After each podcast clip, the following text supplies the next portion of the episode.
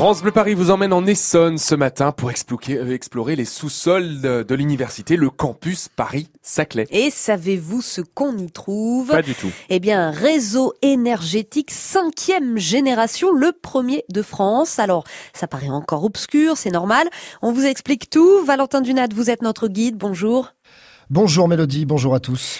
C'est bon, vous avez mis un casque, des chaussures de chantier et bah on peut vous suivre dans les sous-sols du campus.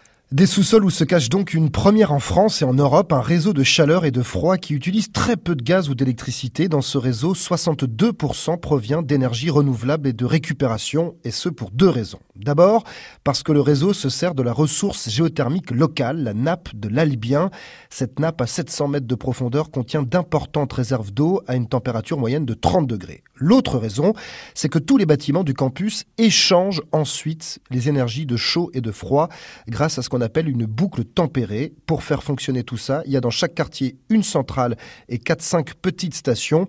J'espère que vous me suivez parce qu'évidemment, c'est assez technique. Hein. Oui, jusque-là, on vous suit, Valentin. En gros, si on résume, la station centrale va puiser l'eau dans la nappe et ensuite, les petites stations s'échangent l'énergie.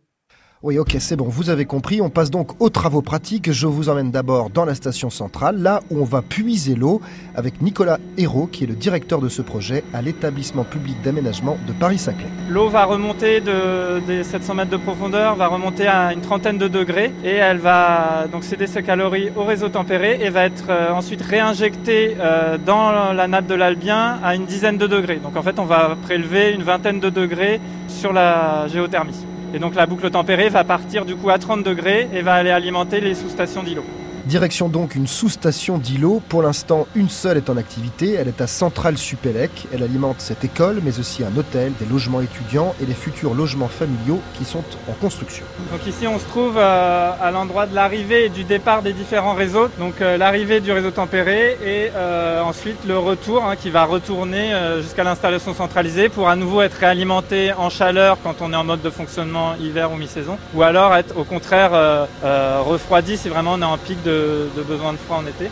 Donc en fait, chaque sous-station équilibre son énergie et si le froid et le chaud n'est pas assez équilibré, eh bien, on passe par la boucle tempérée. Alors le mieux, Valentin, c'est de laisser parler celui qui a mis au point le système et remporter cet appel d'offres à 50 millions d'euros. Il va donc tout nous expliquer. Pierre Bourdaro est directeur délégué des réseaux de chaleur et de froid chez IDEX. Il nous explique notamment en quoi ce réseau est tout nouveau en France. Alors, ce qui diffère d'avance, c'est qu'on mutualise des besoins de plusieurs bâtiments qui ont des besoins de chaud et de froid et qu'on va euh, partager à travers un réseau le surplus de, de, chaud que pourrait avoir un bâtiment vers un autre ou le surplus de froid que pourrait avoir un bâtiment vers un autre. Et tout ça géré avec euh, des moyens informatiques et des moyens digitaux nouveaux que l'on n'avait pas sur les, les, premiers réseaux. Reste une question importante, le prix. Pour l'instant, ça coûte plus cher, mais comme le précise Nicolas Hérault... À long terme, le, le réseau d'échange de chaleur et de froid permet de protéger les usagers des évolutions du prix des énergies fossiles, puisqu'on les projections à terme prévoient un, un doublement du prix du gaz, d'augmentation aussi de la fiscalité carbone. Et comme notre réseau n'utilise quasiment pas de ces, de ces énergies, l'impact sur le tarif sera quasiment nul pour les usagers. Donc les usagers bénéficient d'une énergie à prix stable dans le temps. Donc à l'avenir, ça va certainement coûter moins cher et bien évidemment, c'est mieux pour l'environnement. Les émissions de CO2 sont divisées par 4 par rapport au gaz ou à l'électricité. Belle performance en effet. Merci Valentin Dunat pour toutes ces explications.